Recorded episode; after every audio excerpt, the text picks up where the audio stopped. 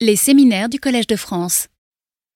On va enchaîner euh, directement avec euh, le séminaire de Mathilde Dufay. Donc euh, Mathilde Dufay, elle est professeure à l'université de Montpellier et beaucoup de ses travaux de recherche portent sur la coévolution entre les plantes, leurs pollinisateurs. Et donc on a le grand bonheur qu'elle soit venue de Montpellier pour nous présenter ses travaux. Bonjour à tous. Alors, je voudrais euh, commencer par remercier Emmanuel Porcher de m'avoir invité à faire un séminaire dans le cadre de cette chaire. Je suis très honorée et très heureuse de, pouvoir faire cette présentation euh, devant vous aujourd'hui. Et donc, pour ce séminaire, j'ai choisi de vous parler d'une partie de mes projets de recherche qui portent sur l'évolution des fleurs et de certaines caractéristiques florales sous l'influence des pollinisateurs. Alors bon, c'est en lien direct et c'est voulu bien évidemment avec le sujet du cours que vous venez de suivre à l'instant. De ce fait, dans ma partie introductive, je, vous préviens dès maintenant, il y a certaines petites redites par rapport à ce que vous venez d'entendre euh, sur le cours d'Emmanuel Porcher. Euh, bon, j'étais au courant de ces redites, mais mon cerveau d'enseignant m'a complètement empêché de rentrer dans le vif du sujet trop vite. Mais j'essaierai de, réduire euh, ces, chevauchements avec le cours que nous venons de suivre. Et donc pour, euh, pour cette présentation en particulier, j'ai choisi un angle euh, qui est celui d'insister sur la, méthodologie, sur les approches expérimentales qu'on peut utiliser pour étudier justement ces, ces processus évolutifs. Alors avant de, vous présenter euh, nos, questions et nos résultats, je, je, tiens à préciser que bien évidemment les résultats que je vais vous présenter sont pas le fruit d'un travail individuel comme très souvent en recherche. Et dans mon cas, les, les, projets dont je vais vous parler aujourd'hui euh, sont issus d'une collaboration de longue date que j'ai avec euh, Isabelle de Coer, qui est maître de conférence à l'Université de Lille, au laboratoire Évolution, Écologie, Paléontologie, qui est un laboratoire dans, dans lequel j'ai moi-même travaillé pendant plusieurs années. Et donc le, les, les, les, travaux dont je vais vous parler sont basés sur un, une série de projets qu'on a montés avec Isabelle.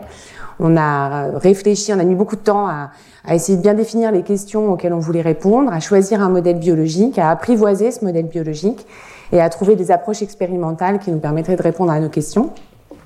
Et puis quand le projet a réellement démarré, euh, ça, a demandé un peu de temps parce qu'on avait besoin de financement et c'est pas toujours facile d'obtenir des, des, financements en recherche fondamentale. Quand le projet a vraiment démarré, ça a correspondu à un moment où en fait j'ai déménagé à Montpellier pour euh, euh, prendre le poste que j'occupe aujourd'hui. Donc c'est Isabelle qui a euh, euh, géré le quotidien d'une très grande partie de ce projet. Donc les résultats que je vous présente aujourd'hui sont tout autant, euh, au moins tout autant les résultats d'Isabelle de Coer que les miens. Alors, le, groupe d'organismes auxquels on s'intéresse dans le cadre de nos travaux de recherche en écologie évolutive est le groupe des plantes à fleurs, le groupe des angiospermes qui est, comme vous le savez, un groupe extrêmement diversifié, donc à la fois en termes de nombre d'espèces, puisque les, les, les angiospermes représentent euh, la, la, très grande majorité des espèces de plantes euh, terrestres actuelles. C'est également un groupe qui présente une grande diversité de formes de vie, euh, d'une diversité de, de capacités d'adaptation à des milieux de vie très différents, puisqu'on retrouve euh, des espèces de plantes à fleurs dans tous les milieux, même les milieux les plus extrêmes. Et surtout, et c'est de ça dont on va parler beaucoup aujourd'hui, une grande diversité de formes florales. Donc cette diversité de formes florales, elle est euh, emblématique des plantes à fleurs et des angiospermes. Les traits floraux dont on va parler sont, d'ailleurs euh, les, principaux critères qu'on utilise en taxonomie pour pouvoir euh, identifier et nommer les espèces de plantes à fleurs. Donc, euh, sous cette diversité de formes florales dont on a déjà un petit peu entendu parler euh, en début d'après-midi, se décline un grand nombre de traits qu'on est capable d'aller mesurer euh, sur les différentes espèces et qui présentent effectivement une, une diversité euh, euh, fascinante au sein de ce groupe, que ce soit en termes de couleur, de, de taille de fleurs, de nombre, de la façon dont les dont les fleurs sont arrangées, qui elles peuvent être solitaires ou en inflorescence plus ou moins dense, la forme des fleurs, le nombre de pétales, le degré d'échancrure des fleurs ou, des, pétales plus ou moins soudés, les, les, plans, les axes de symétrie. Il y a énormément de traits en fait qu'on peut utiliser pour, euh, pour décrire cette, euh, cette diversité florale. Et puis également, comme on l'a vu à l'instant, euh, des parfums, l'intensité d'émission des parfums, la composition chimique de ces parfums, et puis les ressources qu'on retrouve dans le, le pollen et le nectar. Alors cette euh, diversité florale, comme vous le savez maintenant, en fait, elle correspond à une, une diversité fonctionnelle, puisque une grande partie de, de, ces caractéristiques ont un rôle majeur dans l'attraction des pollinisateurs. Et on l'a vu dans le cours à l'instant, ces, signaux peuvent parfois être extrêmement complexes, bien plus complexes qu'on pourrait le croire au départ. Avec, dans le cas des parfums en particulier, il y a un certain nombre d'études qui ont pu montrer que ce qui va attirer les pollinisateurs euh, euh, d'un point de vue olfactif dans un certain nombre de systèmes, c'est non seulement l'identité des composés, mais c'est les proportions précises de ces composés. Donc on peut avoir des signaux extrêmement précis, euh, relativement complexes, qui vont permettre aux certaines espèces de plantes d'attirer certaines espèces de pollinisateurs. Alors du fait de, ce rôle fonctionnel, de nombreux, de nombreux auteurs ont proposé que cette très grande diversité de formes florales soit, euh, comme on l'a vu également, euh, le résultat de processus coévolutifs entre plantes et pollinisateurs. Donc je vais aller un petit peu vite là-dessus, puisque ça a été traité par Emmanuel Porcher à l'instant. On a effectivement un certain nombre de d'évidences qui nous suggèrent des, des processus coévolutifs entre au niveau de l'histoire de ces deux groupes. Euh, d'une part, on dispose de données paléontologiques qui suggèrent que l'émergence des plantes à fleurs et de certains groupes d'insectes était à peu près synchrone, ce qui permet la réalisation d'une histoire évolutive commune. On sait également qu'une très grande majorité d'espèces de plantes à fleurs sont pollinisées par les insectes. Alors, ce que vous avez là, cette grande figure là, c'est un arbre phylogénétique qui est représenté en rond. Donc, un arbre phylogénétique, c'est un arbre de parenté de l'ensemble des, des, espèces d'angiospermes. Et puis, au centre, vous avez ce qui représente en fait les lignées ancestrales. Donc, les lignées qui sont les la lignée ancêtre euh, commune à toutes les espèces actuelles d'angiospermes. Et donc, ce qui est représenté sur euh, cet arbre phylogénétique, euh, grâce à ces couleurs, c'est les modes de pollinisation euh, qui ont été décrits sur ces différentes espèces d'insectes. Et donc, comme vous pouvez le voir, c'est un arbre qui est majoritairement mauve, donc ce qui illustre bien la très grande prépondérance de la pollinisation par les insectes euh, chez les plantes à fleurs. Et ce qui est intéressant, c'est qu'on peut aussi, euh, quand, quand, on, quand, on, fait des analyses à cette échelle-là, inférer, tenter de reconstruire un certain nombre de caractéristiques sur des lignées qui n'existent plus, mais euh, qui ont existé. Et donc c'est pour ça que les lignées ancestrales sont également colorées. Vous voyez qu'elles sont aussi colorées en violet, parce qu'effectivement on a un, grand nombre d'évidences qui suggèrent que ces interactions de pollinisation entre, euh, plantes et euh, insectes pollinisateurs sont extrêmement anciennes et euh, se, sont, se sont mises en place très tôt dans l'histoire évolutive de ce groupe.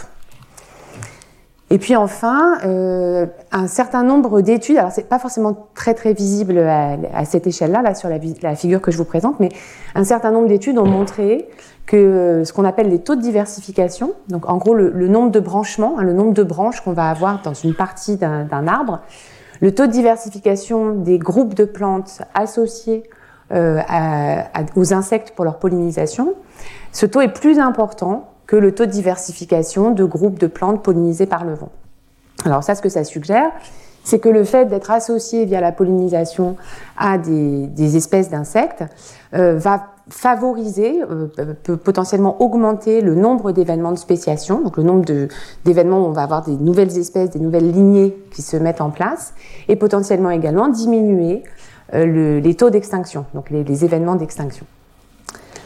Alors c'est cet effet euh, bénéfique supposé qu'auraient les insectes pollinisateurs sur le succès évolutif des, des plantes à fleurs euh, viendrait du fait que euh, les, les, insectes ont la capacité de pouvoir influencer euh, l'évolution d'un certain nombre de traits, en particulier des caractéristiques florales. Et c'est ce qu'on appelle donc la sélection médiée par les pollinisateurs. Donc vous venez d'en entendre parler, mais je vais aussi refaire une petite diapo par la sélection, parce que c'est vraiment le cœur du sujet qui nous intéresse aujourd'hui.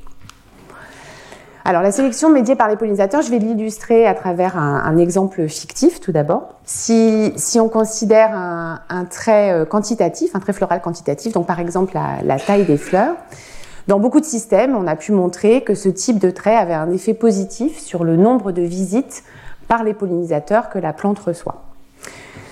Alors si on considère, alors je reviendrai là-dessus parce que cette, cette relation elle n'est pas si simple que ça au final, mais si on considère que Maintenant, une plante qui a reçu beaucoup de visites par les insectes, donc qui est située plutôt ici, ben, c'est une plante qui va être globalement bien pollinisée, et donc elle devrait produire un grand nombre de descendants. Donc tout ça suggère une relation potentiellement positive entre le nombre de visites reçues de la part des insectes et le nombre de descendants qu'on appelle succès reproducteurs en biologie évolutive. Et donc, euh, tout ça débouche sur une corrélation, une relation positive entre ce trait floral, donc la taille de fleur par exemple, et le succès reproducteur. Alors, quand on, soupçonne ou quand on mesure une relation entre un trait, ou la valeur d'un trait et le succès producteur individuel, bon ben, ça veut dire qu'on est en train de regarder un trait qui est sous sélection. Et dans ces cas-là, que se passe-t-il? Alors, je continue sur mon exemple de taille de fleur. Je représente ici la distribution de ce trait dans une génération parentale, donc euh, avec des individus qui font des fleurs un petit peu plus petites que la moyenne et puis des individus qui font des fleurs un petit peu plus grandes. Alors si les individus à grandes fleurs, donc ceux qui sont situés sur la droite de la distribution ici, reçoivent effectivement plus de visites de pollinisateurs et font plus de descendants, bon ben ça veut dire qu'ils vont plus contribuer à la génération suivante par rapport à d'autres individus de la population. Or, il se trouve que caractéristiques, beaucoup de caractéristiques florales, et notamment la taille des fleurs, sont dites héritables. Alors ça, ça veut dire que les individus qui font des grandes fleurs, en moyenne, leurs descendants auront tendance également à faire des grandes fleurs. Donc la conséquence de ça, c'est un déplacement vers la droite de cette distribution, avec dans la génération de descendants des fleurs en moyenne plus grandes que ce qu'il y avait dans la génération précédente. Et donc, si ce processus se répète génération après génération, ben, ce trait évolue sous l'influence, sous le contrôle du comportement des pollinisateurs. Alors, si on imagine que ce type de mécanisme se produit dans toutes les lignées ou les espèces de plantes à fleurs associées à des insectes, comme les différentes lignées et espèces de plantes à fleurs ne sont pas toutes associées aux mêmes espèces d'insectes pollinisateurs, et comme les insectes pollinisateurs présentent beaucoup de variations entre espèces sur leur comportement d'attraction, sur le type de signaux auxquels ils vont être sensibles, bon, bah, les pressions de sélection et les, les, trajectoires évolutives vont être potentiellement différentes d'une lignée euh, de plantes à fleurs à l'autre, ce qui peut donc expliquer la très grande diversité de formes florales de, que je vous représentais euh, au tout début de, de ma présentation. Alors maintenant, ce qu'on voudrait faire, c'est être capable de tester ce scénario évolutif qui paraît très logique, mais il est important euh, de, pouvoir le, vérifier euh, empiriquement. Et donc pour ça, il faut aller regarder, euh, aller étudier de près des interactions de pollinisation, et puis identifier, mesurer, décrire un certain nombre de caractéristiques florales qui jouent un rôle dans la pollinisation. Alors, il se trouve, et on en a entendu parler dans le, cours précédent, donc là, je, vais, je crois que je vais présenter deux exemples en commun euh, qui ont déjà été présentés tout à l'heure, donc je vais aller un petit peu plus vite. Mais c'est un, propos que je tiens sur lequel je, tiens à insister. Il se trouve qu'historiquement, euh, la plupart des, des, interactions de pollinisation qui ont été décrites dans un premier temps étaient, comme l'a dit Emmanuel Porcher, des interactions très spécialisées. Alors il y a une raison à ça. Hein il y a plusieurs raisons à ça. Donc, je, je, vous, je vous, remets donc euh, certains exemples que vous avez déjà vus. Donc, celui-là, je ne vais pas le reprendre. Hein. C'est le, le, fameux exemple extrêmement connu euh, de l'interaction entre l'orchidée et le papillon nuit avec le, la taille de l'éperon qui, est, euh, qui, qui, correspond complètement avec la taille du, de la trompe du, du papillon. Et puis, bon, donc ça, celui-là, je vais, je vais en redire quelques mots, mais il a été présenté également. Alors, il y a une raison pour laquelle, pendant longtemps, on s'est avant tout intéressé à des interactions de pollinisation très spécialisées, donc avec une espèce de plante qui est pollinisée par une espèce ou un nombre très réduit d'espèces de pollinisateurs, c'est que, bon, bah, premièrement, c'est un tout petit peu plus facile. Si on a une seule espèce de pollinisateur dont on, doit s'occuper, c'est une seule espèce dont on va décrire le comportement, et ça va être plus facile d'inférer les effets de ce que, de ce que fait un pollinisateur sur le succès reproducteur de la plante. Et puis la deuxième raison, c'est que effectivement, dans les, interactions de pollinisation très spécialisées, on, peut découvrir des, stratégies de pollinisation complètement fascinantes et qu'on a très envie de raconter parce qu'il y a un, grand nombre d'anecdotes euh, euh, très impressionnantes et qui illustrent extrêmement bien les processus évolutifs. Donc c'est des traits qui sont, enfin c'est des, interactions de pollinisation qui sont très souvent présentées en cours d'ailleurs et qui sont euh, assez, assez régulièrement médiatisé ou, vulgarisé, parce que finalement, c'est les meilleurs euh, systèmes qui permettent d'illustrer intuitivement les processus évolutifs qui peuvent se produire entre plantes et pollinisateurs. Donc là, j'avais prévu donc de vous présenter cet exemple-là sur lequel je reviens pas. Cet exemple-là, vous l'avez vu également. Donc c'est ce qui se passe chez euh, cette orchidée qui émet euh, une odeur qui ressemble tout à fait, euh, tout à, fait à, la, à la phéromone de, de, de la, la, femelle du pollinisateur. Donc j'en parle juste parce que je, je, vous représente ici la façon dont ça a été mis en évidence ici. Donc ce que vous avez là, c'est le résultat de l'analyse chimique de parfum. Donc en haut, c'est euh, la phéromone émise par la femelle, euh, par les femelles d'une espèce de guêpe en particulier.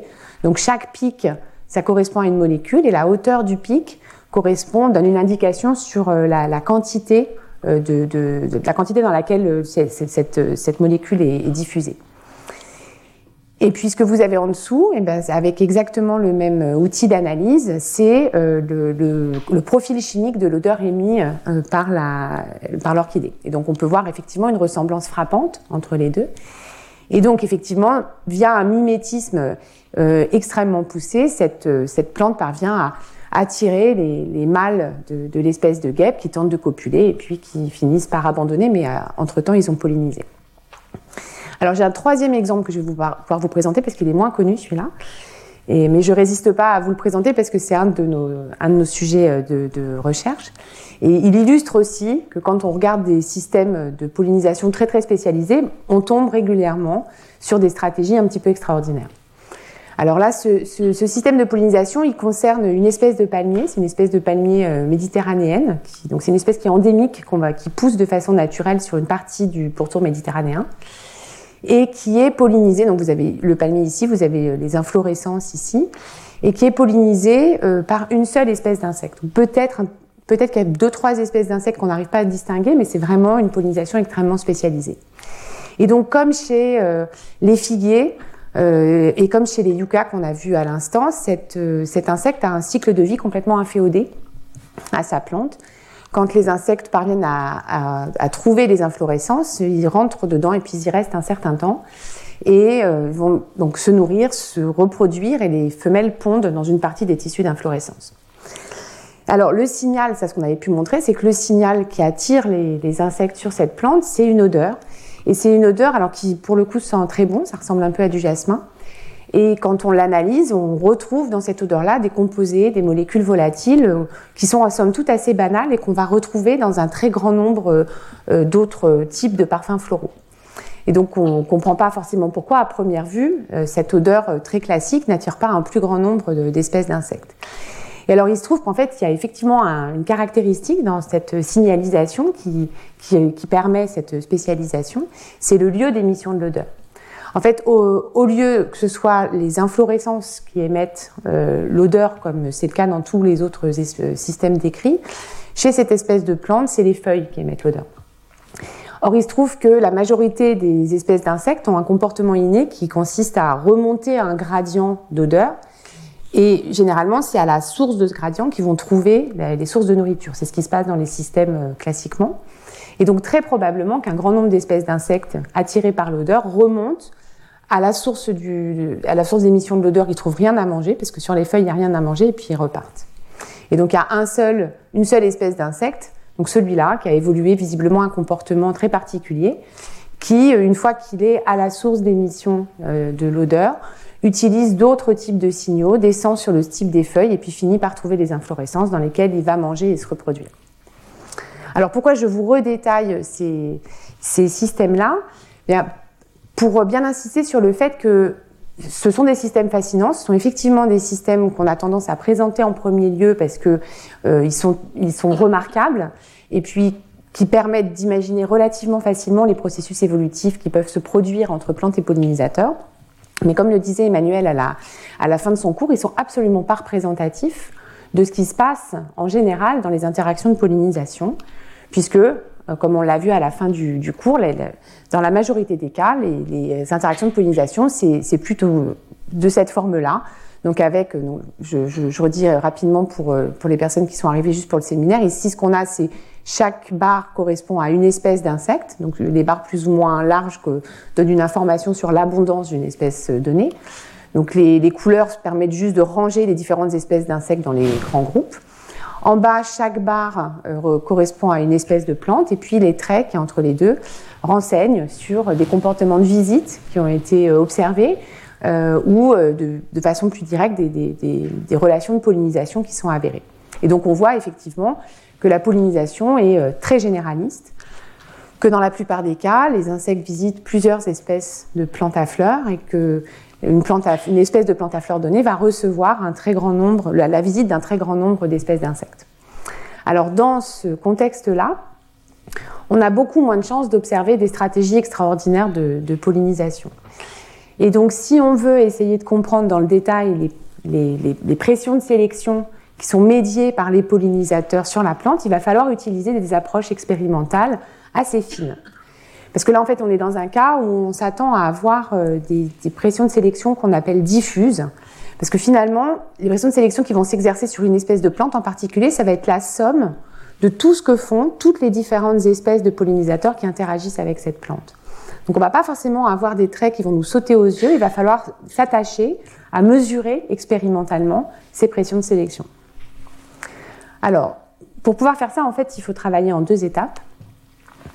La première étape, c'est de, trouver les traits qui sont sous sélection. Et quand on veut mesurer les pressions de sélection qui s'exercent sur un trait en particulier, en fait, ce qu'on doit faire, c'est trouver un moyen de mesurer le succès, entre guillemets, associé à ce trait. Alors, il y a plusieurs façons de mesurer le succès d'un trait. Dans le contexte qui nous intéresse, ce à quoi on peut penser en premier lieu, c'est de faire, ce que je vous ai présenté tout à l'heure, d'essayer de voir s'il y a une relation entre un trait en particulier, donc par exemple la taille des fleurs, et le nombre de visites des insectes. Alors ça, c'est des données qui sont très précieuses, d'essayer de regarder ce qui va attirer les insectes euh, et comment les insectes pollinisateurs réagissent à un trait en particulier. C'est en général extrêmement informatif. Mais par contre, ce n'est pas euh, la meilleure façon d'aller mesurer la sélection.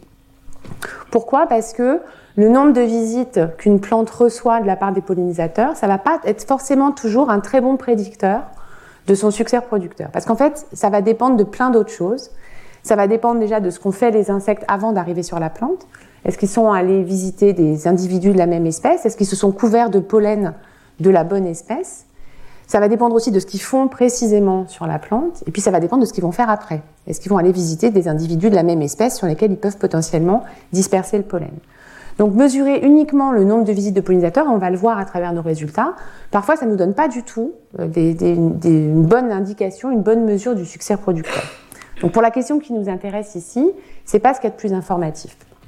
Donc ce qu'on va essayer de faire, c'est quelque chose de plus direct, essayer de déterminer s'il existe euh, une relation statistique entre le trait floral qui nous intéresse et le succès producteur individuel. Et ça, c'est une approche de, de, génétique quantitative qu'on appelle ce qu'on appelle les approches de gradient de sélection et qui sont beaucoup utilisées en biologie évolutive, pas uniquement euh, dans le cadre des relations plantes-pollinisateurs.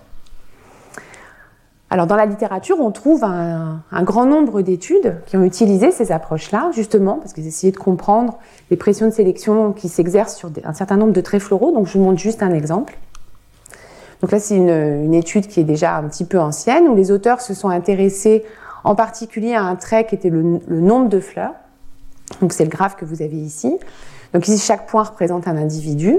Donc on a en abscisse son nombre de fleurs. On voit que c'est un trait qui est très variable entre individus de la population. Et puis pour chacun de ces individus, ils ont mesuré ce qu'ils ont appelé le succès femelle.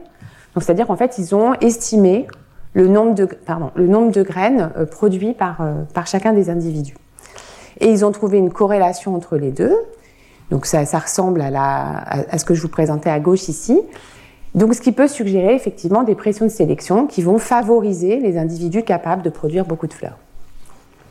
Alors le problème de cette étude-là est un grand nombre d'études de la même nature qui ont été publiées euh, depuis les années 80-90, c'est que comme vous le voyez, le succès producteur est estimé uniquement à travers le biais du succès producteur femelle, en mesurant le nombre de graines. Or, il s'avère que l'immense majorité des espèces de plantes à fleurs sont hermaphrodites. Et le succès producteur d'un individu hermaphrodite, si on veut correctement l'estimer, il va falloir s'attacher à mesurer le nombre descendants produits via la voie femelle, comme c'est fait dans la plupart des cas, c'est-à-dire le nombre d'ovules qui se sont transformés en graines sur l'individu qu'on est en train de mesurer. Mais à cela, il faut ajouter le nombre de descendants euh, produits par la voie mâle. Et donc là, il s'agit des ovules portés par d'autres individus qui ont été pollinisés par les grains de pollen de, notre individu focal. Et ça, en fait, c'est très peu fait. Alors, il y a, bien sûr des études hein, euh, dans les années récentes qui se sont intéressées à estimer le succès producteur mâle, mais on constate dans la littérature un très fort biais en faveur du succès producteur femelle. Une fois n'est pas coutume, en général, le biais va plutôt dans l'autre sens. Et alors là, il y a une raison très simple à ça, c'est que c'est un petit peu plus facile de, compter des nombres de graines plutôt que d'essayer d'aller compter combien de graines sur les autres individus ont été euh, fécondées par notre individu focal. Alors le problème de ce biais, c'est que quand on, mesure le succès producteur femelle uniquement, on n'obtient pas forcément une, une, image très correcte de ce qui va se passer sur le, le succès producteur total. Pourquoi? Parce que la théorie nous dit que le succès producteur mâle et le succès producteur femelle n'ont pas forcément la même distribution, vont pas avoir les mêmes gammes de variations, et surtout, on s'attend à ce que le succès producteur mâle et femelle ne réagissent pas de la même façon à euh, l'attractivité vis-à-vis des pollinisateurs. Et en particulier, la théorie prédit que le succès producteur mâle devrait augmenter de façon relativement linéaire par rapport à l'attraction des pollinisateurs ou au nombre de visites reçues par les pollinisateurs, tandis que le succès producteur femelle devrait présenter une relation beaucoup plus saturante. Alors d'où viennent ces, prédictions? En fait, ça, ça vient de l'application directe de la théorie de la sélection sexuelle aux plantes. Alors, je vais de ce fait faire un petit détour par la, par la théorie de la sélection sexuelle. Donc, je vais faire une petite digression et puis je reviendrai sur mon graphique après. Alors, ça vous étonne peut-être d'entendre parler de, théorie de sélection sexuelle appliquée aux plantes, parce que dans la plupart des cas, quand on pense à la sélection sexuelle, on pense plutôt à ça. On pense plutôt euh, à des espèces animales au sein desquelles on a des individus mâles et des individus femelles qui présentent des caractéristiques différentes donc avec des mâles qui sont euh, plus agressifs, euh, parfois plus costauds, euh, plus visibles. il y a tout un tas de, caractéristiques qui présentent ce qu'on appelle un dimorphisme sexuel qui ont été décrites dans un grand nombre d'espèces animales. Alors il y a une bonne raison hein, pour laquelle quand on pense sélection sexuelle, on pense à des animaux. Cette raison, c'est Darwin qui a été le premier à proposer ce mécanisme de sélection sexuelle et il l'a, à l'époque, restreint explicitement euh, aux espèces animales. il a d'ailleurs même écrit que ça ne pouvait pas s'appliquer aux plantes. Alors, pourquoi, pourquoi est-ce qu'il pensait ça, puis pourquoi est-ce qu'on a changé d'avis depuis? Alors, je vais déjà commencer par euh, vous rappeler ou vous, expliquer ce que c'est que la sélection sexuelle. La sélection sexuelle, c'est une forme de sélection qui joue sur les traits qui affectent euh, l'accès à la reproduction. Alors, qu'est-ce que ça veut dire?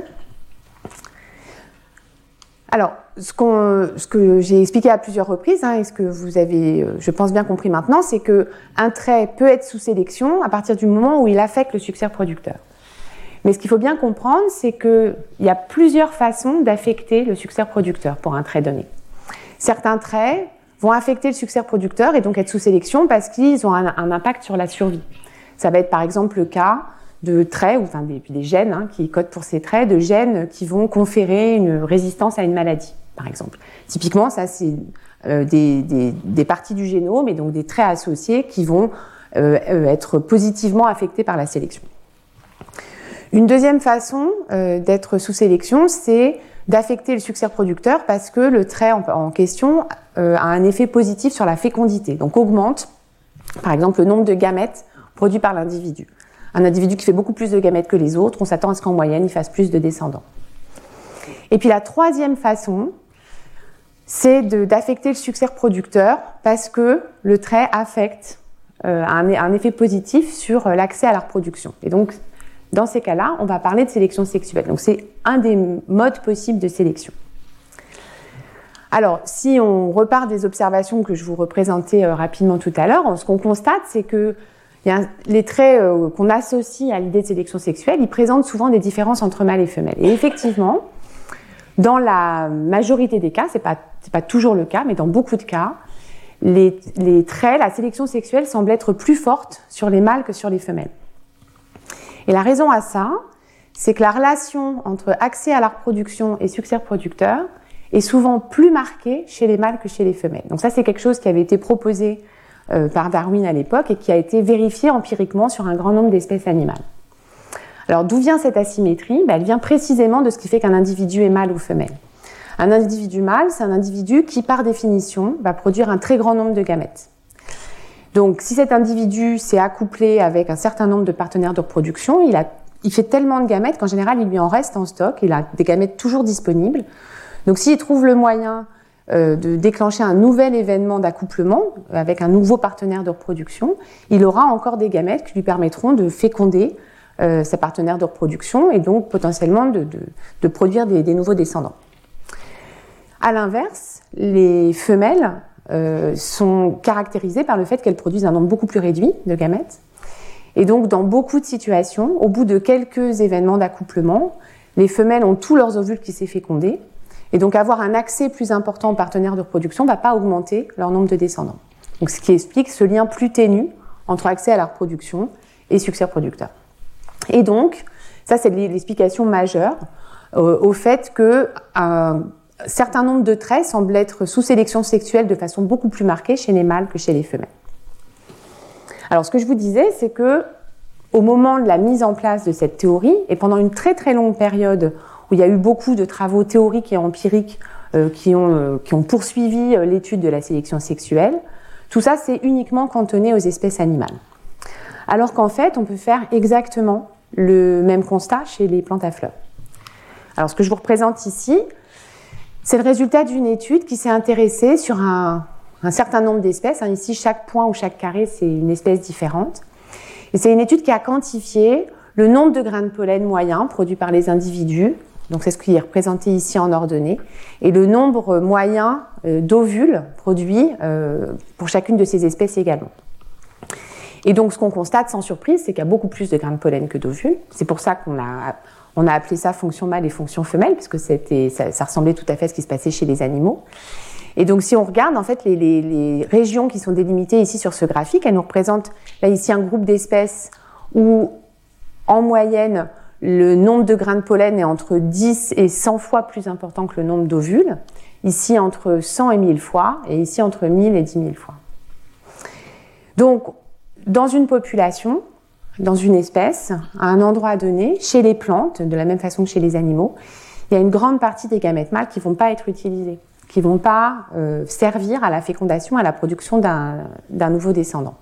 Et donc c'est ça qui explique le, le, les attendus que je vous présentais tout à l'heure. Du point de vue d'un individu mâle, de la fonction mâle d'une plante, cette plante fait tellement de pollen en quantité tellement importante par rapport au nombre d'ovules très réduits qui sont disponibles dans la population, que si cette plante trouve le moyen d'attirer un grand nombre de pollinisateurs, elle aura toujours euh, à disponibilité des grains de pollen qui pourront être emportés par le pollinisateur et potentiellement féconder euh, l'ovule d'un autre individu. Tandis que sur les parties femelles, très souvent, au bout de quelques visites de pollinisateurs, quand on regarde sur une fleur en particulier, au bout de quelques visites de pollinisateurs, tous les ovules sont fécondés. Et là, attirer plus de pollinisateurs, ça ne va pas se solder par une augmentation du nombre de descendants. Et donc, c'est ça qui explique ces, sensibilités différentes des succès producteurs mâles et femelles aux visites des pollinisateurs. Donc, tout ça pour vous dire que si on, met en place des études expérimentales qui tentent de mesurer les pressions de sélection, et que donc pour ça, on doit mesurer le succès reproducteur, si on oublie le succès producteur mâle, si on ne regarde que le succès producteur femelle, on rate potentiellement toute une partie de l'histoire. Parce qu'on va avoir des résultats qui vont pas forcément être représentatifs de ce qui se passe sur l'autre fonction de reproduction. Donc ça, c'est la première, la première chose, la première étape. Donc il faut mesurer la reproduction en utilisant euh, des approches de gradient de sélection sans oublier la fonction mâle. La deuxième étape, une fois qu'on a identifié des pressions de sélection avec cette approche, il convient de, comprendre et d'identifier précisément quelles sont les pressions de sélection parmi celles qu'on a identifiées qui sont réellement médiées par les pollinisateurs. Parce que c'est pas parce qu'on a une pression de sélection qui s'exerce sur un trait floral que ce sont forcément les pollinisateurs qui sont à l'origine de cette pression de sélection. Alors, je vous remets ici un graphique qui ressemble beaucoup au graphique que je vous ai présenté sur la sélection sexuelle, mais c'est fait exprès. Si on réfléchit par exemple maintenant à un autre trait dont on n'a pas encore beaucoup parlé, qui est le nombre de fleurs. Alors le nombre de fleurs dans, beaucoup de systèmes, il a été démontré que le nombre de fleurs a, un effet euh, très puissant sur le, nombre de visites que les pollinisateurs vont réaliser sur la plante. Beaucoup de pollinisateurs ont un comportement inné qui consiste à aller en priorité dans les endroits où il y a beaucoup de ressources florales. Et donc un individu qui produit beaucoup de fleurs, c'est un individu qui va être très attractif pour les pollinisateurs en général. Donc si le nombre de fleurs augmente l'attractivité vis-à-vis des pollinisateurs, et si l'attractivité des pollinisateurs augmente le succès reproducteur, alors bon, bah, ce nombre de fleurs va être sous sélection. Et là, on parlera de sélection médiée par les pollinisateurs. C'est la partie de la sélection qui nous, qui nous intéresse aujourd'hui. Mais ce n'est pas le seul chemin possible. Parce qu'il ne faut pas oublier que les, fleurs, c'est les, organes de reproduction des plantes à fleurs. Et donc un individu qui produit beaucoup de fleurs, qui a la capacité de par son génome, par exemple, de mobiliser beaucoup, très efficacement les ressources pour produire un très grand nombre de fleurs, c'est un individu qui va produire beaucoup d'ovules et beaucoup de pollen. Donc, il va produire beaucoup, beaucoup de gamètes. Et donc, ça, tout seul, ça peut aussi augmenter le succès reproducteur via la sélection de fécondité, sans du tout faire intervenir le comportement des pollinisateurs. Alors, au passage, hein, ce que, j'ai encadré ici comme étant la sélection métier par les pollinisateurs, il y a de grandes chances que ça chevauche très fortement avec la, sélection sexuelle. Mais le problème, c'est que la sélection sexuelle, on a tendance à en parler chez les animaux. On parle pas tellement de sélection sexuelle chez les plantes. Et bon, bah, une partie de nos travaux, c'est d'essayer de voir si on pouvait pas quand même utiliser des approches que les, que, les études empiriques utilisent sur, sur les espèces animales pour pouvoir quantifier ça un petit peu mieux sur les plantes à fleurs. Mais donc, en tout cas, ce que je voulais souligner ici, c'est que du fait qu'un trait peut être sous sélection via plusieurs chemins. Le deuxième objectif, c'est de développer des approches expérimentales qui vont permettre d'identifier quelles sont les pressions de sélection qui sont réellement médiées par les pollinisateurs. Alors, donc ça, c'est exactement les objectifs euh, qu'on avait euh, sur une partie des projets de recherche. Donc après cette très longue introduction, je vais vous présenter ce qu'on a fait. Et donc, ce que je vais vous présenter, c'est en, grande majorité le, les, résultats de, la thèse de doctorat d'Estelle Barbeau, qu'on avait co-encadré avec Isabelle de et qui a, a réalisé un, travail euh, de, collecte de données, d'analyse de données absolument phénoménal. Donc, les questions auxquelles on s'est intéressé sont les suivantes. Quels sont les traits floraux qui sont sous sélection? Est-ce que cette sélection diffère entre la fonction mâle et la fonction femelle? Et quelle partie de ces pressions de sélection est médiée par les pollinisateurs? Et donc, pour répondre à cette question, on a euh, choisi de travailler sur ce modèle en particulier. Donc, c'est une espèce de silène de la famille des Caryophyllacées qui a une pollinisation généraliste. Donc, euh, bon, bah, c'est une petite plante assez banale. Il n'y a pas de stratégie de pollinisation euh, complètement fascinante, mais elle fait des jolies fleurs roses. Euh, c'est une plante qui est beaucoup visitée par des bourdons, mais également par des diptères. Et puis, on verra qu'il y a aussi la pollinisation nocturne. Et puis, ce qui nous intéressait aussi chez cette espèce, c'est qu'elle est dioïque, c'est-à-dire que les sexes sont séparés. On a des individus femelles et des individus mâles. Et donc, comme nous, on s'intéressait particulièrement à essayer de comparer euh, les, fonctions mâles et femelles, on avait trouvé ça assez pratique de pouvoir le regarder sur des individus différents. Donc sur cette espèce-là, on, a essayé de mesurer les, d'identifier les traits floraux sous sélection. Donc la première étape, ça a été bien sûr de mesurer euh, toute une série de, de traits que je vous liste ici. Donc bon, on a mesuré tout ce qui était à peu près facilement mesurable, donc le nombre de fleurs, différents, différentes mesures de la, taille des fleurs, les couleurs des pétales, la forme des pétales, le sucre dans le nectar, le nombre de gamètes et la durée de floraison. Alors bien évidemment, et donc on a fait ça en conditions euh, semi-contrôlées, dans, dans, un jardin expérimental qui était à l'université de Lille, sur des mâles et des femelles. Et donc la première chose qu'on a faite, ça a été euh, de comparer euh, la distribution de ces traits entre mâles et femelles. Et on a trouvé des différences entre mâles et femelles sur quasiment tous les traits. Tout ce qui est en gras ici, c'est des traits pour lesquels on a détecté une différence significative entre plantes mâles et plantes femelles. Donc les mâles et les femelles font pas exactement la même forme de pétale. Je l'ai mis en noir parce qu'il n'y a pas vraiment de direction euh, euh, dans la forme du pétale. Et puis tout ce qui est en bleu, c'est des traits pour lesquels les, les valeurs sont plus importantes chez les mâles. Donc les mâles font plus de fleurs, des plus grandes fleurs, des plus grandes plantes, euh, plus de gamètes bien sûr, bon ça on s'y attendait. Et puis ils fleurissent plus longtemps. Et les femelles euh, font plus de sucre dans le nectar au niveau de leurs fleurs. Alors ça, c'est des résultats qui sont assez classiques. Hein. Il y a beaucoup d'espèces de plantes à sexe séparés pour lesquelles on a montré du dimorphisme sexuel au même titre que chez les animaux. Alors, parmi tous ces traits, il y en a quelques-uns sur lesquels on s'est un petit peu plus penché, comme vous allez le voir. En particulier, donc, le nombre de fleurs et puis une des mesures des tailles des fleurs. Et donc, euh, alors, donc j'en profite pour vous montrer euh, la distribution de ces traits. Donc, vous avez la distribution ici du nombre de fleurs, à droite de la largeur de la corolle, ce qui est une mesure de la taille des fleurs, en rose pour les femelles, en bleu pour les mâles. Et donc vous voyez très nettement les différences de distribution avec les mâles qui font beaucoup plus de fleurs, et puis des fleurs effectivement un peu plus grandes. Et puis par ailleurs, sur ces deux mêmes traits, on a eu l'occasion à travers une étude que je ne vais pas complètement détailler là, mais on a eu l'occasion d'étudier l'effet qu'avaient ces traits sur les pollinisateurs. Et on a pu montrer notamment que le nombre de fleurs avait un effet très fort sur le nombre de visites de pollinisateurs, que la taille des fleurs augmentait aussi de façon un peu plus modérée, mais significative néanmoins, euh, le, nombre de visites des pollinisateurs, et qu'en fait les, insectes vont beaucoup plus souvent voir les plantes mâles que les plantes femelles. Et la raison à ça, c'est que les plantes mâles font plus de fleurs et font des fleurs plus grandes. Donc avec cette première série de données, on s'attendait euh, très clairement à observer des différences de pression de sélection entre mâles et femelles, parce que visiblement l'explication la, plus simple au fait qu'on ait des différences de, distribution de traits, c'est que les mâles aient été sous sélection plus forte euh, pour un certain nombre de traits, dont notamment nombre et taille de fleurs. Donc pour pouvoir vérifier ça, il a fallu donc euh, réaliser ce qu'on appelle les gradients de sélection, que je vous présentais tout à l'heure, et donc sur ces mêmes individus, estimer le, nombre de descendants. Alors sur les femelles, c'est pas très compliqué, c'est pénible, mais c'est pas très compliqué. On a pu estimer le, le nombre de graines produites sur toute la saison de floraison. Et puis sur ces graines-là, en fait, on a pris un échantillon de ces graines qu'on a génotypé, c'est-à-dire qu'on a fait des analyses génétiques qui nous ont permis d'obtenir des informations sur quelques endroits du génome, euh, sur, sur, chacune de ces graines. Euh, on avait également ces mêmes informations sur euh, la, la, mère de toutes ces graines et sur tous les mâles, donc tous les pères potentiels. Et en croisant ces informations, on a fait ce qu'on appelle des analyses de paternité et on a donc pu assigner un père à chacun des descendants. Et donc, Via cette méthode, on a pu donc estimer un nombre de descendants pour chacun des mâles.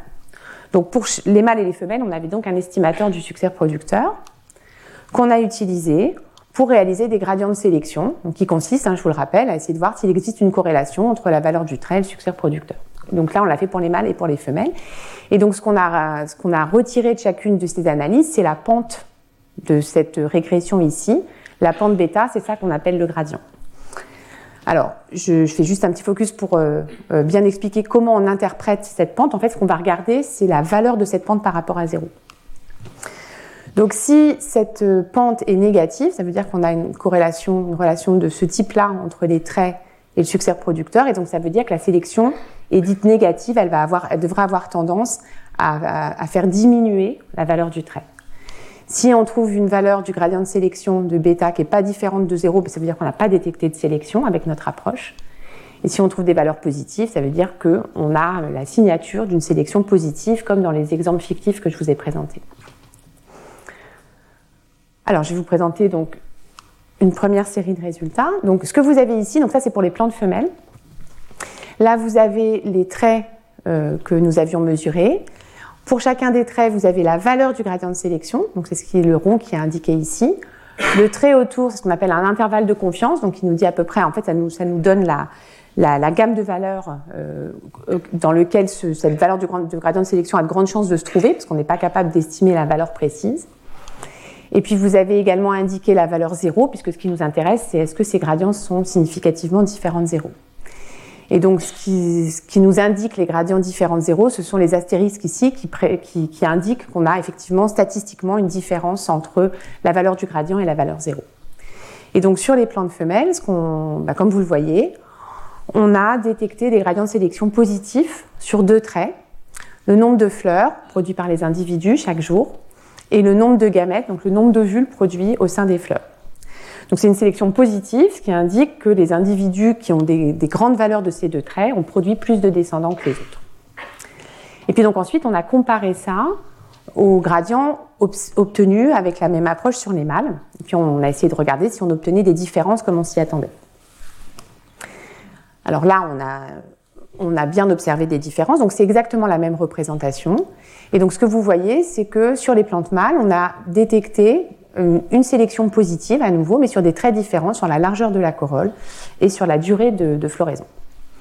Alors, qu'est-ce qu'on peut dire de ces résultats? Bon, premièrement, on était assez euh, euh, contente de constater qu'effectivement, comme attendu, les pressions de sélection euh, sont différentes et vont pas jouer sur les mêmes traits entre les plantes mâles et les plantes femelles.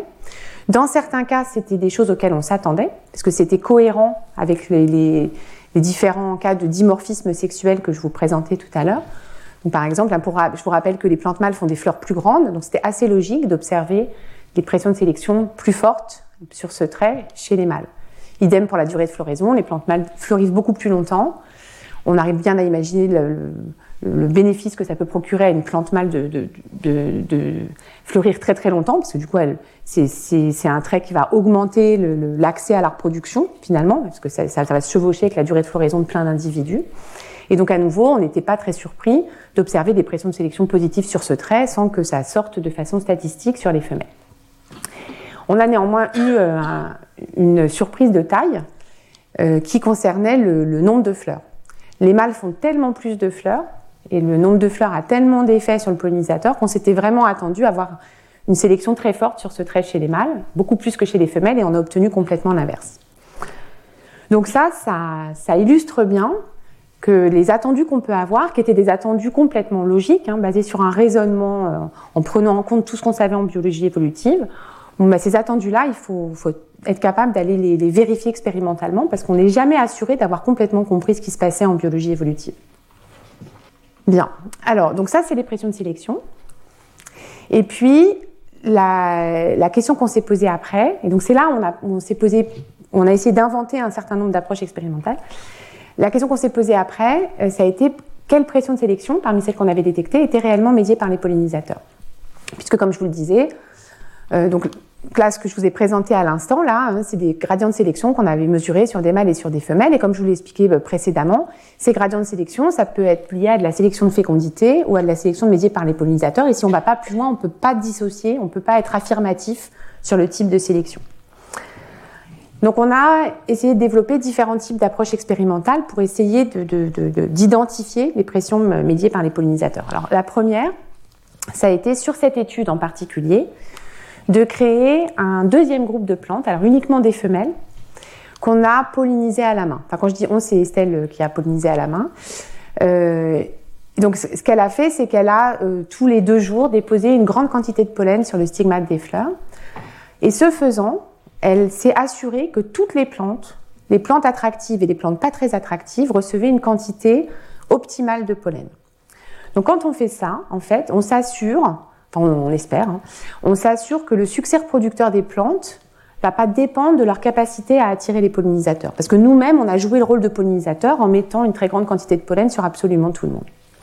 Donc on s'attend, sur ces plantes-là en particulier, si on détecte des gradients de sélection, si on détecte de la sélection sur certains traits, on s'attend à ce que ce soit de la sélection de fécondité et pas du tout de la sélection médiée par les pollinisateurs, puisque les pollinisateurs ne, jouent pas de rôle majeur. On a, on a nous-mêmes déposé du pollen sur tout le monde. Donc c'est la comparaison entre les gradients de sélection entre ces deux groupes qui devrait nous permettre de commencer à identifier si les pressions de sélection sont médiées ou non par les insectes. Alors, je vous remets le résultat, les résultats que je vous présentais tout à l'heure. Donc ça, c'est les gradients de sélection sur les femelles qui ont été pollinisées euh, naturellement hein, par les insectes. Euh, et donc là, on n'est pas intervenu. Et puis donc à droite, je fais apparaître exactement la même chose sur les femelles pollinisées à la main. Et comme vous pouvez le constater, on a obtenu exactement le même résultat. Donc ce que ça veut dire, ça, c'est que ces pressions de sélection qu'on a détectées en faveur d'un grand nombre de fleurs et d'un grand nombre d'ovules, elles n'ont rien à voir avec les pollinisateurs. Donc ça, il faut vraiment pouvoir euh, mettre en place des approches expérimentales pour pouvoir l'affirmer. Elles n'ont rien à voir avec les pollinisateurs parce qu'on a, on a détecté exactement les mêmes sur les, plantes qui n'ont pas eu besoin des pollinisateurs pour se reproduire. Et donc ces pressions de sélection, c'est, de la sélection de fécondité, et on arrive assez bien à comprendre ce qui se passe ici. Les plantes qui ont la capacité de faire un grand nombre de fleurs et un grand nombre d'ovules, ben, c'est les plantes qui vont être capables de produire plein de graines, sans que ça fasse intervenir des histoires d'attraction des insectes. Alors ce résultat-là, on l'a obtenu parce qu'on était, euh, et j'y reviendrai à la toute fin, on était dans un contexte quand même euh, euh, très, pas très particulier, dans, un certain contexte, disons. Qu'est-ce qu'on appelle un contexte où on n'avait pas de limitation pollinique Alors je m'explique. Ce que vous avez ici, c'est la mesure du nombre de graines produites par les plantes qui étaient pollinisées par les insectes, à gauche, et par les plantes qui étaient pollinisées par nous, à droite. Et donc ce que vous pouvez voir, c'est qu'il n'y a aucune différence entre les deux. Donc ça, ce que ça veut dire, c'est que dans le, jardin expérimental où on s'était placé, les pollinisateurs étaient en nombre suffisant et venaient suffisamment visiter les plantes pour ne pas être limitants. En fait, les, pollinisateurs venaient suffisamment souvent pour que toutes les plantes aient un nombre aient reçu un nombre optimal de grains de pollen déposés sur leurs stigmates. Donc ça, c'est ce qu'on a en biologie de la pollinisation, on dit qu'on n'a pas de limitation par le pollen ou par les pollinisateurs. Il y a suffisamment de pollen qui arrive. Et donc, dans un contexte comme ça, comme les pollinisateurs saturent les stigmates en pollen, on s'attend effectivement à pas avoir des très fortes pressions de sélection qui s'exercent sur les traits, sur les femelles. Alors, je reviendrai hein, sur, euh, sur le, sur ce, cet aspect de la limitation pollinique en particulier et de si on a le droit de généraliser ou pas ce, genre de résultat. Alors ça, c'était donc une première façon euh, d'identifier euh, la, sélection médiée par les pollinisateurs, mais le problème, c'est que ça permettait de répondre à la question seulement sur les femelles. Donc on a essayé de développer une deuxième méthode, et pour cette méthode-là, ce qu'on a fait, c'est qu'on a, voulu essayer de manipuler le phénotype des individus. Et ce faisant, ça, c'est quelque chose, quelque chose qu'on pouvait faire à la fois sur les mâles et sur les femelles. Alors cette étude en particulier, euh, comme vous allez le voir, on s'est focalisé sur un trait qui était le nombre de fleurs. Alors, on, s'est focalisé sur ce trait parce qu'on avait été quand même un peu euh, surpris euh, du, résultat qu'on avait obtenu dans l'étude précédente, et on voulait quand même essayer de décortiquer un peu ce qui se passait sur le nombre de fleurs. Alors, ce qu'on a fait dans cette étude, c'est que bon, on a continué à travailler sur des femelles et sur des mâles, bien sûr, mais on a constitué deux groupes. Un groupe de plantes témoins sur lesquels on n'est pas intervenu. On a juste compté les fleurs et puis fait d'autres mesures. Et puis un groupe de fleurs auxquelles on a rajouté des fleurs artificielles. Bon, des fleurs artificielles, faut le dire vite, hein, c'était des petits bouts de papier crépon qui avaient une couleur euh, qui, en moyenne, était à peu près au, euh, à représentative de la grande diversité de, couleurs de fleurs qu'on observe chez cette espèce. Et donc on a rajouté, c'était des petits colliers de, fleurs en crépon, on a rajouté des fleurs sur ces individus mâles et femelles. L'idée derrière cette euh, expérience, ce qu'on espérait, c'était que faire ça, ça augmente l'attractivité. Donc euh, on, augmente artificiellement le nombre de fleurs vis-à-vis des pollinisateurs. Donc que les pollinisateurs viennent plus mais sans augmenter la fécondité. Comme je, vous disais tout à l'heure, le problème du nombre de fleurs, c'est quand il y a beaucoup de fleurs, ça peut avoir un effet positif parce que ça attire plus d'insectes, mais aussi parce que ça augmente le nombre de gamètes. Bon ben là, comme on rajoute des fausses fleurs, on espérait attirer plus d'insectes sans évidemment rajouter un nombre de gamètes. Donc l'idée c'est de pouvoir dissocier ces deux, euh, ces deux effets possibles. Et puis donc on a, euh, alors on a fait un certain nombre de choses, mais je vais vous, je vais vous présenter qu'une partie. On a notamment euh, comparé le succès producteur de, de, tous ces groupes d'individus. Alors la première chose, ça a été de vérifier qu'effectivement en rajoutant ces petits bouts de papier crépon, on augmentait l'attractivité, et c'était le cas. Alors c'est pas c'est pas forcément très visible sur ce graphique, parce qu'en fait à l'intérieur de chaque groupe euh, les, les, les, phénotypes sont très très très variables. En a des plantes qui font un nombre de vraies fleurs très grand et un nombre de vraies fleurs très petits. Donc euh, on a une grosse diversité de capacités d'attraction des pollinisateurs. Mais quand on contrôle pour ces traits-là, en fait, on détecte bien que les plantes qui avaient des fleurs artificielles, donc qui sont entourées ici sur la droite, qu'elles soient femelles ou mâles, avaient reçu plus de nombre, plus de visites de pollinisateurs que les plantes témoins. Donc nos, nos petites fleurs artificielles augmentaient bien l'attractivité vis-à-vis des pollinisateurs sans augmenter la fécondité. Et donc bah, ensuite, on a comparé le succès producteur. Donc à nouveau, les témoins à gauche, les plantes manipulées à droite, femelles et mâles. Et comme vous voyez, on a observé exactement, la même, exactement le même euh, euh, degré de variance du succès reproducteur pour tous ces individus, puis pas de différence entre euh, les plantes manipulées et les plantes témoins. Alors, sur les femelles, on s'y attendait, parce qu'on avait vu que de toute façon, les femelles recevoir plus de, visites de pollinisateurs, c'était pas très important pour elles, ça on l'avait vu. Mais sur les mâles, on a été bien obligé de se rendre à l'évidence qu'effectivement, euh, un trait qui augmente énormément le nombre de visites de pollinisateurs, c'est pas forcément un trait qui va augmenter le succès reproducteur. Bien. Et puis donc la troisième et dernière méthode que je voulais vous présenter, parce qu'on s'est un petit peu acharné sur ces questions d'identification de, sélection médiée par les pollinisateurs, c'est une méthode où cette fois-ci, on a manipulé l'accès des pollinisateurs aux plantes. Et pour ça, euh, on a utilisé en fait le fait que la, notre modèle biologique, Silenzioica, soit une espèce extrêmement généraliste. Alors, quand je vous l'ai présenté tout à l'heure, je vous ai montré un bourdon puis un diptère. Et c'était effectivement ça qu'on avait un peu en tête quand on a commencé à travailler sur cette espèce-là. Mais en fait, on a pu observer de temps en temps, et puis on a pu lire dans la littérature que de il y avait visiblement aussi des insectes nocturnes qui venaient visiter cette plante. Alors c'est un peu étonnant parce que c'est pas du tout une espèce qui a des attributs de pollinisation nocturne. Elle fait pas de fleurs blanches, elle fait pas d'odeur très forte. Donc euh, on s'y attendait pas trop, mais on, a, on avait des, euh, tout un tas d'évidences plus ou moins directes qui nous disaient qu'il y avait aussi des choses qui se passaient la nuit, ce à quoi on n'avait absolument pas fait attention jusqu'ici.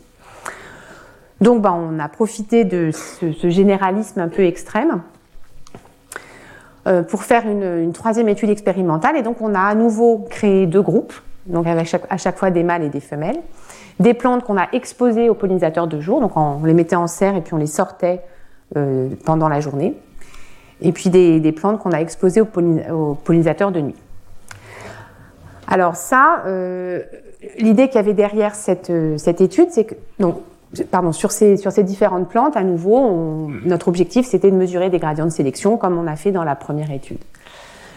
Quand on mesure des gradients de sélection, hein, c'est ce que je vous ai expliqué à plusieurs reprises, on mesure potentiellement des pressions de sélection qui sont un mélange de sélection de fécondité et de sélection de pollinisateurs.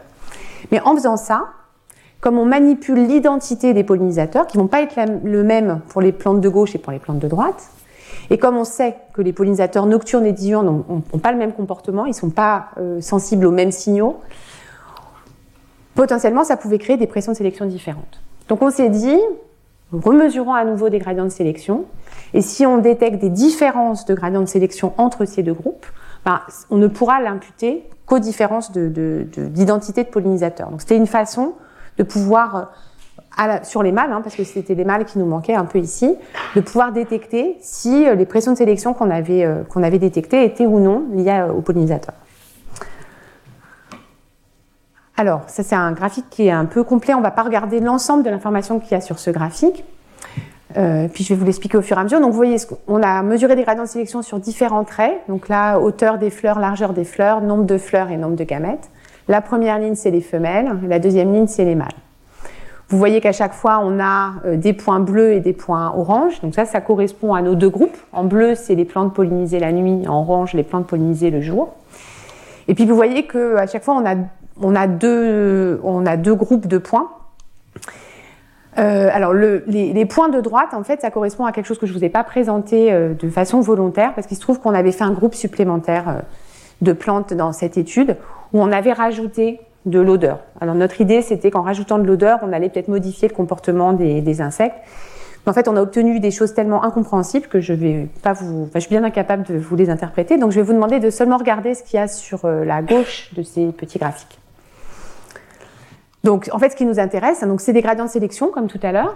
Donc, ce qui nous intéresse, c'est est-ce que ces gradients de sélection sont ou pas différents de zéro? Et puis surtout, est-ce qu'ils sont différents entre euh, les plantes pollinisées le jour et la nuit?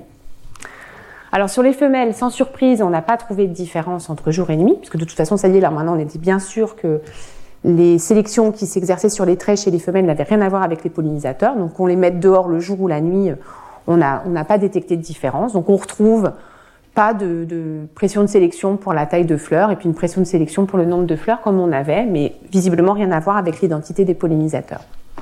Alors pour nous, ce qui nous intéressait, c'était les mâles. Et donc sur les mâles, on a trouvé des différences entre les deux traitements pour deux traits, taille de fleurs et nombre de fleurs. Et alors on n'est pas encore complètement sûr de les comprendre parce que ça on ne s'y attendait pas trop non plus.